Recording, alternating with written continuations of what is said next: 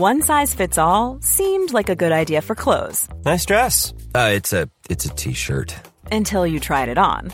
Same goes for your healthcare.